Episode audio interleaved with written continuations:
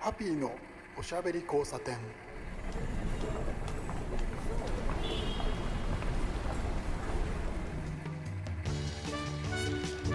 こんばんは。ハッピーこと飯塚敦です。今夜も聞いてくださってありがとうございます。この放送がですね9月の29日ですね今、えー、金曜日の23時からいつも通りお送りしているんですけどその前日、えー、9月の28日の夜なんですけれど、えー、いつもお送りしているここですね、えー、東京秋葉原のデジタルキッチン、えー、このですねキッチンスタジオからですね、え、いつもお送りしてるんですけど昨日の夜はですね実はパーティーがありましてマロさんの、え、パーティーなんですけどねマロさんの主催のパーティーでした、えー初めて聞いた人はマロンさんご存知かなどうかな？このラジオを聴いてくれてる人で、えー、知ってる人も多いと思うんですけどフードスタイリストのマロンさん、えー、例えば今日の料理に出て、えー、NHK ですね、えー、いろいろとですねお料理の腕を披露したりとかですね。あとは、えーと、フードスタイリストというお仕事を日本で確立した第一号というのがマロンさんですね、え、僕と同じ、え、デジタルキッチンという、えーとまあ、基地スタジオ、えー、ではありますけれどその、えー、事務所と言ってもいいのかな、えー、いろいろマネジメントをしていただいている、えー、同僚ということまあね先輩を同僚なんて言っちゃうとですね、えー、生意気でよくないんですけれど そのマナさんがねパーティーを、えー、やったんですよ。まあですね言っちゃいますとこの番組を聞いてる皆さんはご存知の通り、えー、これは収録でやってますんで実はまだそのパーティーにですね、えー、顔を出してないというかですね始まってないんですよ。でただすごくそのワクワクしておりまして、えー、それとというのもですね、えマロンさんの、えー定期イベントですね。マロンの夜会、まあ、大人気のイベントですぐ埋まっちゃうんですけどこれにですねフィーチャリングハッピーなわけですよ今回。ちょっとだけですね、えー、僕も、えー、僕の名前をちょちょびっと出してですねお手伝いをさせていただいているというパーティーでまあ今からですねワクワクしているんですけどそんなタイミングでの、えー、ラジオです。ハッピーのおしゃべり交差点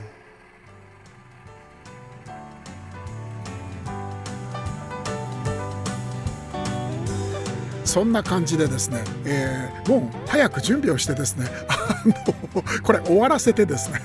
パーティー会場に行かなければいけないんですけれどまああの、まあそんなこんなでですねこんばんは、えーマロンの夜会、えー、ボリューム11、11回目ですね、アジアンフーディーというテーマで開催なんですよ。えー、これちょっとね、あのー、スタジオの代表からちょっと声をかけていただいて、マロさんとちょっと一緒にこういうのやってみたらどうというですね、提案がありまして、僕もすごく面白くて、それに乗っかることにしたんですけれど、えー、まあ驚きましたね。今回、まあ、マロさんのねマロンの夜会ということでマロさんのあの、えー、ファンクラブがあったりとかそういうところからもその、えー、お客さん来るわけなんですがとにかくですね、えー、チケットのもう終売ですね。売り切れがね早かった。告知からね2時間で売り切れたんだっけ今回。もう改めてその丸さんのねその、えー、パワーというか、えー、オーラというか思い知ったというところなんですけど今回ですねあのマロンの夜会、えー、ボリューム11アジアンフーディーということでですねマロン流アジアンな料理を食べ尽くそうということで今晩、えー、開催されるわけですね。今晩っていうのはですねこの収録の日で 今日、えー、今夜29日じゃなくて、えー、前日ということになるんですけど、えー、どういうふうにですね僕が関わったかというとマロンさんいつも、えー、マロンの夜会では一つテーマをご自分で決めてねそのテーマに沿って、えー、料理をしたり、えー、それからまあエンターテインメント的な部分っていうのもありまして、えー、料理の紹介をしたりですね、えー、面白話をしてくれたりすごく面白い回なんですよ。なんて言ったらいいのかなこれ例えるの難しいんですけれど、えー、音楽やってる人で、えー、音楽もそのすごく素晴らしいですしライブっていうのはその音楽を聴きに行くところなんですけど MC が長かったり面白かったりでそっちの方がいいよねって言って、えー、行く方なんても、えー、結構いますよね。で、えー、そういうアーティストさんもいると思うんですけどそれのですね何、えー、て言うんだろうな、えー料理版みたいな感じですね。そういうライブの。そんな感じの、え、雰囲気なんですけれど、えここ、えー、デジタルキッチンですね。東京秋葉原にあります、えー、キッチンスタジオなんですけどここはですね会場になってまして、えーかなり大きい4メートル級だと思いますね。アイランドキッチンがあってそこにですね、えー、もろもろの機能がこう集約されていてちょっとね一段高くなってるんですよ。そこがマロンさんのステージになっていてあと客席といいますかね、えー、えっとねデジタルキッチンの作りというのがちょっとねダイニングレストランみたいな雰囲気で作ってあるんですね。センターに大きな、えー、高めのね、えー、高さ高めのテーブルがあってそこにあの椅子がね高めの、えーテーブ、え、椅子が並んでいましであとはテーブル席がいくつか、えー、あってですね。大体そうだな着席で2 5 6人いけるかな。でそういう、えー、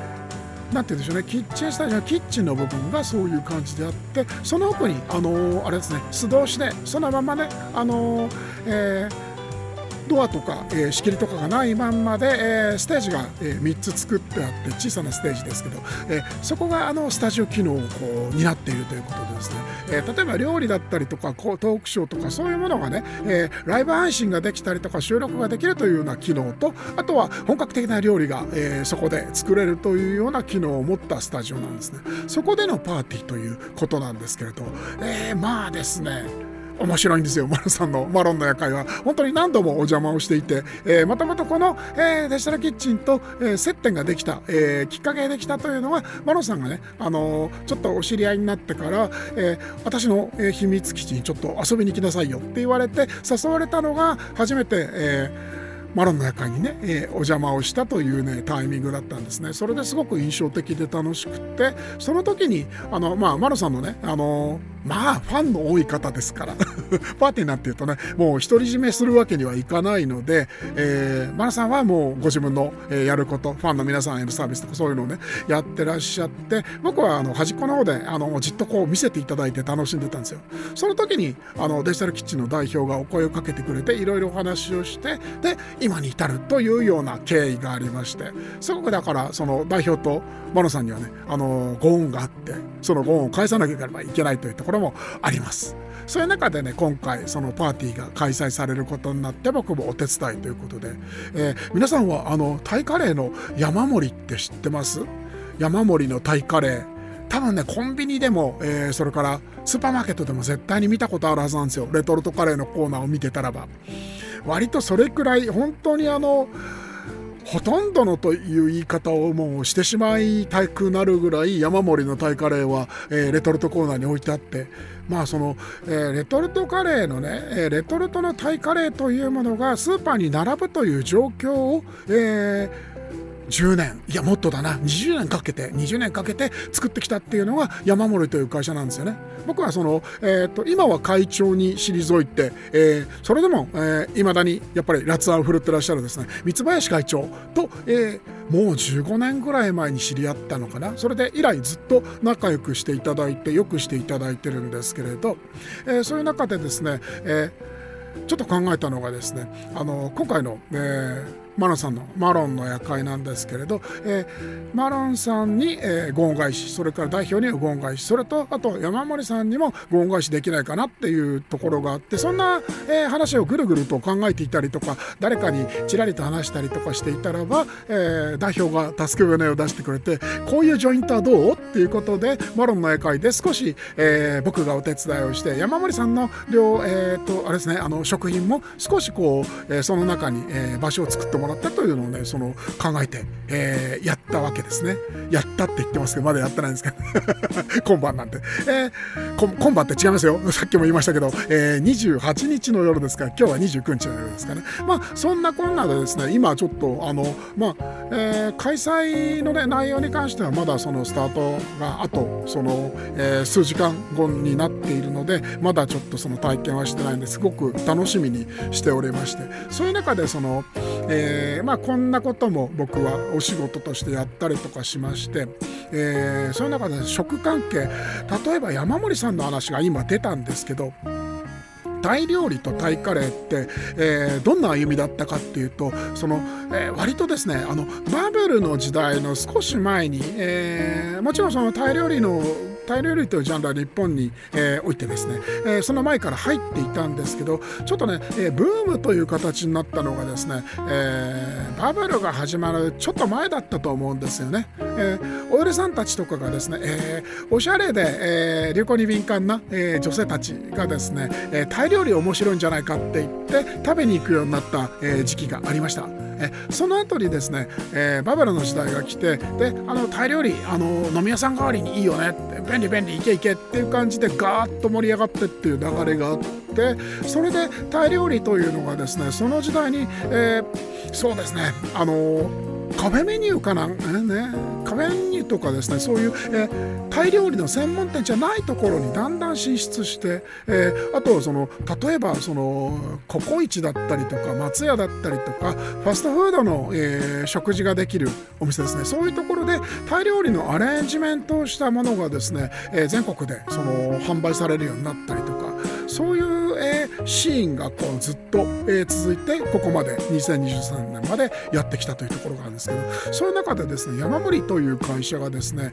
もともとはあのー、釜飯の素あるじゃないですか。有名なんです。あれがあの元祖なんですよね。あれを作った元祖の会社ででなおかつ今もあの市場で非常に、えー、高いシェアを持っていてでもともとの、えー、お醤油醸造というお仕事いまだにされてますしいいものを作ってらっしゃって、えー、伊勢神宮にね毎年奉納とかされてるんですけれどでそういうお醤油、えー、のね調味料メーカーというところからスタートしてレトルトの方も、えー、始めてでそういう中であの最初は釜飯の素だけだったんですけど、えー、カレーをやるようになってそのカレーやるようになったっていうのが今の、えー、ですから2代目になるのかしら。えー、今は3代目ですけどね、えー、2代目の三林、えー、現会長ですねが、えっと、タイにすごく着目をしてで、えー、タイカレーというものをそのレトルトで出して、えー、一生懸命いろいろなところにいやだからねあの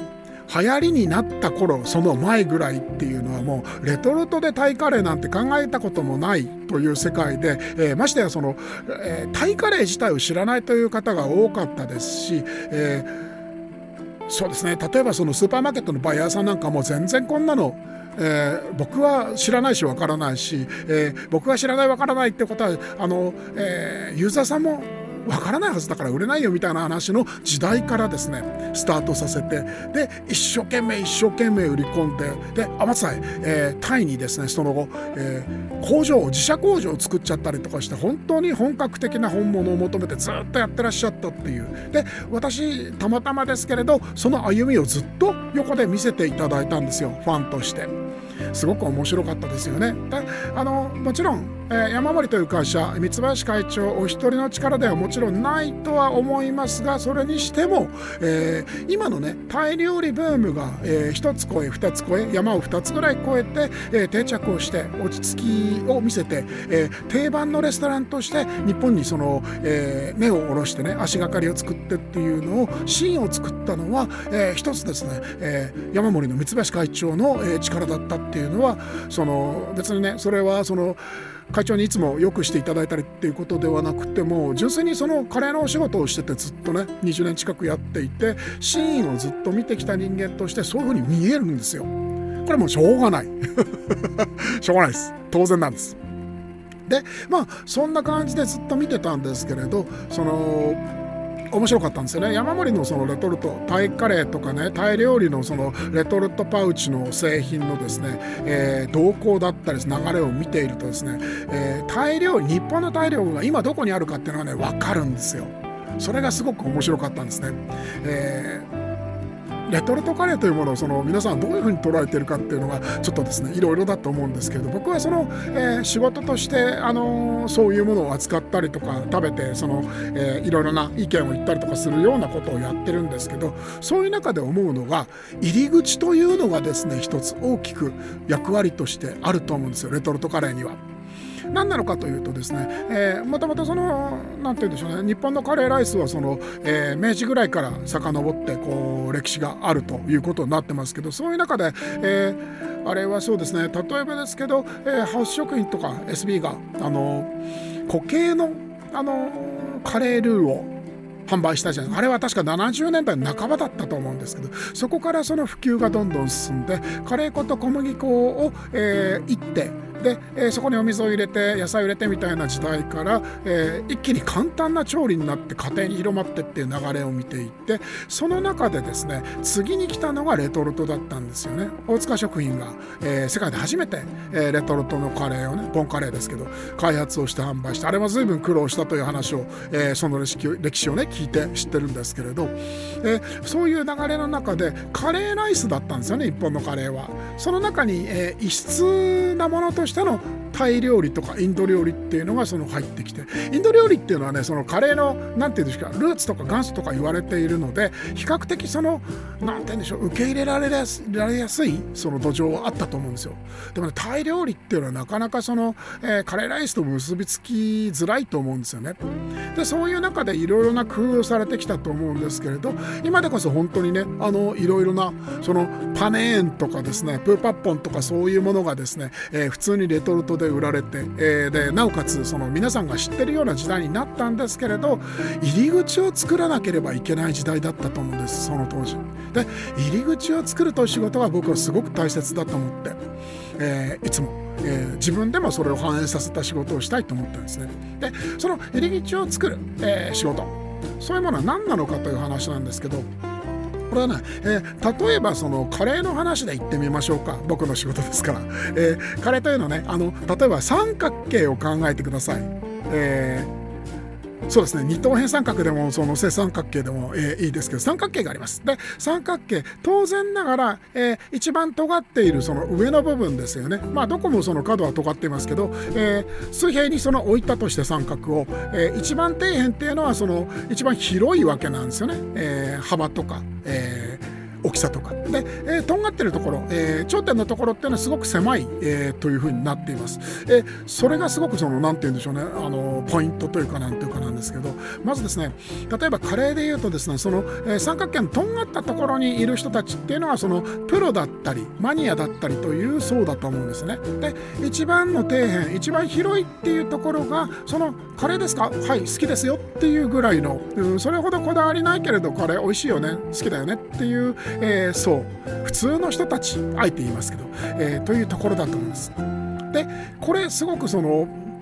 大事なことなんですけど三角形ってまあ安定してこう何て言うんでしょうね例えばその、えー三角のそのモデルがあったとしてそれをあの、えー、平たい面に置くとです三角の下に、えー、平らなところですね広いところ底辺のところをピタッとこうつけておくと安定するじゃないですか。で、えー、当然ながらその安定があるから三角三角というのがですね、えー、ふらふらしないじゃないですか。その、えー、一番下の底辺の面積がですね、えー、長さがですね狭くなったとするとどうなるか分かりますか、えー、二等辺三角のちょっといびつな形になってきて、えー、下の、えーえー、底面が狭いんだけれど三角のその、えー、頂点のあのとんがったところの高さは変わってないわけです。どうなるかというとですね不安定なんですよね。倒れやすくなっちゃうんですよ。でそうじゃないその普通の正三角形だったらばその揺らぎがないじゃないですか。ところがその二等辺三角になって、えー、一番底辺が狭くなってしまうと倒れてしまうというところがあって、えー、これがすごく大事でですね。だからとんがった、えー、場所にいる人だけがですね、え偉かったりとかすごかったりとかっていう話ではなくてってその、えー、ジャンルを支えるというのはやっぱり底辺なわけなんですよね。で一番広い面積の部分が、えー、とんがったところを支えているというのが僕は構造だと考えてるんですね。えー、どういうことかというとですねマニアの人がそのすごくその多彩な知識で、ね、いろんなことをこう知っていて、えー、いろんな人にね話したりとかするんですよ。ただそのマニアの人たちとかプロの人たちはあのうっかりそれに気が付かないで喋っちゃってるんですけれどまあそういう人もいるということなんですけれどあのねあの何て言うんでしょうねその共通言語だと思ってるんですよ難しいその専門用語とか専門知識が。でそれの前,、えー、前提で、えー、物事を喋り始めてしまうというのが、えー、ありますあると思いますすごく多いですよ。うん今はもっとその以前よりもねカレーの業界でいうとフラットになってきてると思うんですけどそれでもやっぱりその、えー、尖ったところにいる人でそれを追求してそれがすごく楽しいという人たち別にこれは悪いことではないんですけれどただその人たちの発信を見ているとやっぱりちょっとね難しくなっちゃうんですよね。ここ難しいところで僕もすごく自分で気をつけなきゃいけないと思ってるところなんですけど皆さんの分かりやすい、えー、言葉だったりとか、えー、物言いで教えて差し上げる、えー、情報を差し上げるっていうのはすごく僕は大事だと思ってるんですね。ビリヤニってのがあるじゃないですか。すごく流行ってるんですけどビリヤニって急に言われても分かんない人の方がまだまだ多いですよ正直言って。ブームということになっていますけどあとはねこれはね構造上の問題なんですけどブームってはやっぱりね都市部と地方では温度差がすごくあるんですよ。でところが今っていうのはその全世界にフラットに情報を発信できる時代になったんでそのいびつさがやっぱりですね昔よりも何て言うんでしょうねあのいびつさのその複雑さが増えたと思うんですよね。で地方でも地方が平均して都市部と同じように情報を受け取るようになったじゃないインターネットでっていう話なんですけどちょっとそれは違うんですね、えー、インターネット上、えー、事情っていうのも地方に行くとちょっとその違うんですよ。都市部の人はそのスマートフォンを使っていろいろな情報をこう自分から調べたりとか、えー、それ以上に自分から発信をしていったりとか、えー、考察をしたりとかそういう使い方をする方が多いんですけど地方に行くとですねあのまだまだその何て言うんでしょうねあの例えばなんですけどメールと LINE と、えー、あとは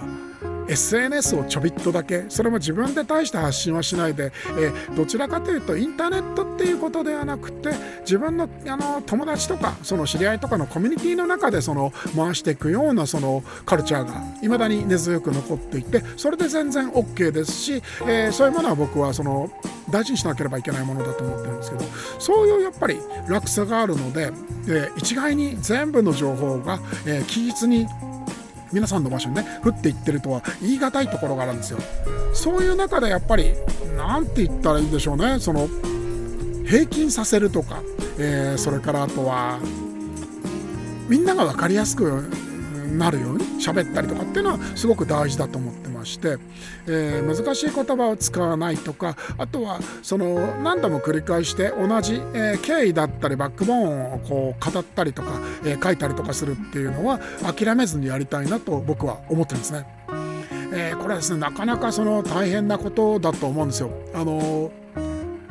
例えばそのそういうそのジャンルに特化してる方から見ると、えー、かっこよくは見えないと思うんですね。これはその自分のコンプレックスでもあるんですけれど。うんただそういうところがないと底辺が広がらない。底辺が広がらないと、えー、まあ言っちゃあれですけど趣味かもしれませんけど経済でもあるのでこれは。やっぱりねあのマスが大きくないと儲からないわけですよ。だから、えー、専門家とかプロをやってる人が幸せになれないんですよね。それじゃダメだと思います。ちゃんとその経済も回って、えー、初めてきちっとしたブームジャンルになっていくと思うのでそういうところをちゃんとこだわって、えー、発信するだからあれですよね、えー、場所にもよると思うんですけどその場所を考えて、えー、あとは可能性を考えてこの話がわからない人もいるかもしれないなっていうところでえ切り捨てるかそうじゃないかっていうのもその判断材料としていつでも頭に入れて、えー、おしゃべりをしていくとかそういうところがねすごく大事なんじゃないかと思うんですよね。えーこれはね今あの僕がその自分で今仕事をしているカレーというジャンルの話で例えましたけど他のジャンルでも同じなんですよ、えー、車でもそうアウトドアでもそう僕は車とかアウトドアのお仕事もしたいと思っているんですけれど、えーいろいろとねいろいろな媒体とかその雑誌とかを見ていてもやっぱりですね入り口になるその場所というのが必要だよなというのはいつでも感じるんですよ。アウトドアのブームが、えー、終焉を迎えましたという言い方をする人が増えてます、えー、割とそれは事実だと思います、えー、でじゃあもうアウトドア業界ダメなのかよって話なんですけど、えそういうことではないんですよね。いまだにやっぱりとんがった人っていうのはとんがったままいろんなことをやっていって面白いことをやっていて僕が見せてもらっていてもすごく面白いないいなこれがあのみんなのとこに広がればいいなっていうところがありますけれど、えー、ブームが来たのでブームでその皆さんその、えー、あれですねアウトドアを楽しんででブーム終わったから、えー、例えばですけど今回の場合はそのコロナが収まって、えー、今までそのコロナの間できなかったレジャーの方に戻ろうかって言ってキャンプはね割とあのコロナの中でもその比較的その安全に、えー、楽しめたという何て言うんでしょうね。レジャーだったので盛り上がったんですけどそっちからその人がその元の場所に戻っていったんですね。ただアウトドアの楽しみを知った人たちってのは残ってるんですよ。その残った人たちをないがしろにしないでちゃんとその初心者の人とかあまりよくわからない人とか特にねあのフィールドではアウトドアではそのすごくその何て言うんでしょうね。あのやり方によってはそのなんでしょう。身の危険だったり命の危険っていうところがこう発生したりするような状況もありえるのでそういうところを含めてそういうところが一番大事なので頭に入れつつ、えー初めてやるよとかまだ何回かやったことし,、えー、しかなくて、えー、分かりづらいこといっぱいあるんだよねっていう人たちに発信ができればって思いますしあとはそこまで行く前の人たちですよね。なんかやったことないんですけれど難しいんじゃないですか？とか大変なんじゃないですか？っていうような人たち。あとは、えー、ギアですね。アウトドア用のあの道具とかが高いんじゃないですか？みたいな人たちに対してこんなにあの安いその、えー、製品とか、えー、ギアグッズそういうものを使っても楽しいことはいっぱいあるし、えー、あとはじゃあお家にあるものをその使って、えー、初めての、えー、キャンプ泊まらないでもいいじゃないっていう、えーあの言い方があるんですよね、えー、デイキャンプという言葉があって、デイキャンプとピクニックはどこに違いがあるんだろうってよく思うんですよ。僕は最近ピクニック好きなんですけれど、まあデイキャンプなんですけどね。あのそういう入り口っていうのがちゃんとあってその入り口を教えてあげれる人がいるとその業界が、えー、全体がね、えー、上を向いてくるんじゃないか。これはまたね、えー、さっきのカレーの話と同じようにキャンプっていう話で例えてみましたけどそういう形でですね全体を見ていくこととそれからあと、え入り口に立っている人をウェルカムって言ってあげられるような場所がある、えそういう言葉を発してくれる人がいるというところが、えーて言ったらいいんだろうないろいろなえ心もそうですし経済もそうですし、えー、どっちもなんですよねどっちもその、えー、満たしてくれるような、え、ものなんじゃないかと思うんです最終的には。でとんがっている場所にいる人も、え入り口に立っている人も同じように幸せになれるのはそういう入り口があるかないかというところでそのこう明暗が分かれてしまうんじゃないかなって思ってるんですよね。僕はですねまあその言ってしまえばその入り口をね作る仕事をいつでもしたいと思ってるんですね。楽しそうだな。ハビさんなんか面白そうなことやってるけどあれ面白そうじゃんってどういう感じなんだろうって言って興味を持ってもらうっていうところが一番僕は大事だと思っていて僕も実はまあカレーにしろ何にしろあのー三角のね、えー、とがった方の、えー、マニア